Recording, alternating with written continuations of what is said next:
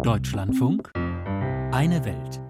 Fast ein Jahr nach blutigen Massenprotesten im zentralasiatischen Kasachstan haben die Menschen einen neuen Präsidenten gewählt. Der im Amt bestätigte Kasim Jomart Tokayev hat der Bevölkerung einen Kurswechsel versprochen. Mehr Reformen hat Tokayev angekündigt und der 69-Jährige geht auf Distanz zu seinem Vorgänger, der Kasachstan fast 30 Jahre mit harter Hand regiert hatte. Doch auch Tokajew selbst hat Blut an den Händen kleben. Er gab den Schießbefehl, als kurz nach Weihnachten vor einem Jahr Hunderttausende auf die Straße gegangen waren, um Veränderungen im Land einzufordern. Mehr als 200 Menschen wurden damals getötet. Was genau geschah, ist bis heute aber nicht aufgeklärt. Im Gegenteil, das Regime, so berichtet unsere Korrespondentin Annette Kammerer, macht jetzt aus den Opfern vom Januar die Täter von heute. Eidos Meldechan zeigt ein Video auf seinem Handy. Zu sehen ist sein altes Auto, in dessen schwarzes Blech sich kleine Löcher bohren. Es sind Einschusslöcher eines Maschinengewehrs. Hier haben sie von hinten geschossen, ins Nummernschild, in die Rückscheibe, in die Kopfstütze des Fahrersitzes. Es ist der 7. Januar dieses Jahres, orthodoxes Weihnachten, Feiertag in Kasachstan. Sie brauchten damals Windeln, erzählt der Familienvater, sind gerade erst aus dem Urlaub zurückgekommen, weshalb der älteste Sohn Baujan mit dem Auto und drei Geschwistern zu einem Supermarkt losfährt. Auf dem Rückweg gegenüber der Stadtverwaltung springt die Ampel auf Rot. Baujan hält an. Und dann wird plötzlich das Feuer eröffnet. Die Kugel des Scharfschützen hat meiner vierjährigen Tochter den Kopf zerschmettert. Am 7. Januar habe ich meine Tochter verloren. Meine älteste Tochter wurde von sieben Kugeln getroffen, hat aber überlebt. Mein ältester Sohn hatte Schusswunden an beiden Armen und an der Schulter. Ausgerechnet an jenem Tag erteilt der kasachische Präsident Kasim Shomat Tokayev seinen Sicherheitskräften den Schießbefehl. Denn seit gut einer Woche herrscht Ausnahmezustand im autoritär regierten Kasachstan. Überall im Land demonstrieren Hunderttausende Menschen. Ayjan Serikova ist eine, die damals dabei war. Weil sie Angst vor Repressalien hat, bleibt ihr wirklicher Name geheim.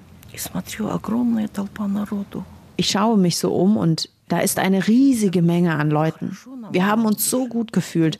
Wir waren wirklich glücklich, dass wir das Volk endlich auf die Straße gegangen sind, endlich rausgegangen sind und etwas für uns fordern. Serikova ging damals für ihre Kinder auf die Straße, erzählt die gut 50-Jährige. Auch weil sich ihre Generation viel zu lange weggeduckt hatte, denn fast 30 Jahre lang regierte in Kasachstan ein und derselbe Mann, nur Sultan Nazarbayev, dessen Vermögen heute auf über 8 Milliarden Dollar geschätzt wird. Ich habe Schießgeräusche gehört, es klang wie in einem Computerspiel. Und ich habe das überhaupt nicht verstanden. Ich konnte nicht glauben, dass auf Menschen geschossen wird.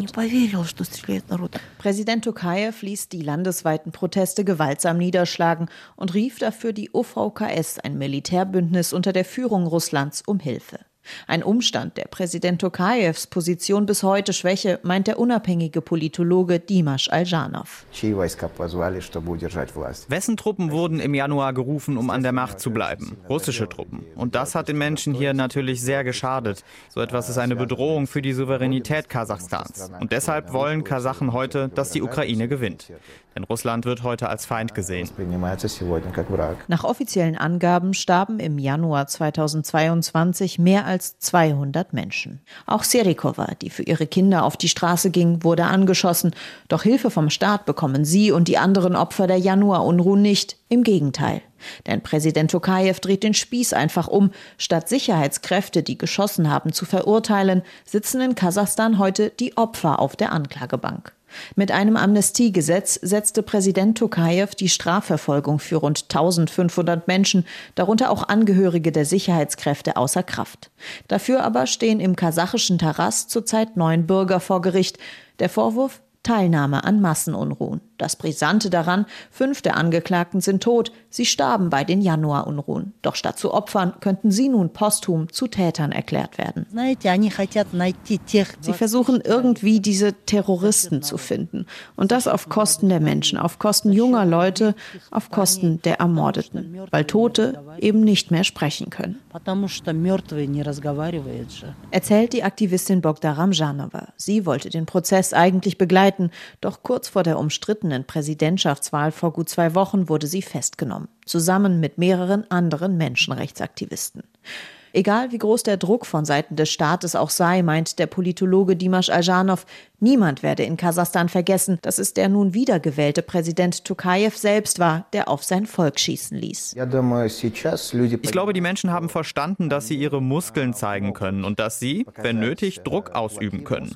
Und vielleicht werden genauso die nächsten sieben Jahre aussehen. Präsident Tokayev wird unter Druck geraten.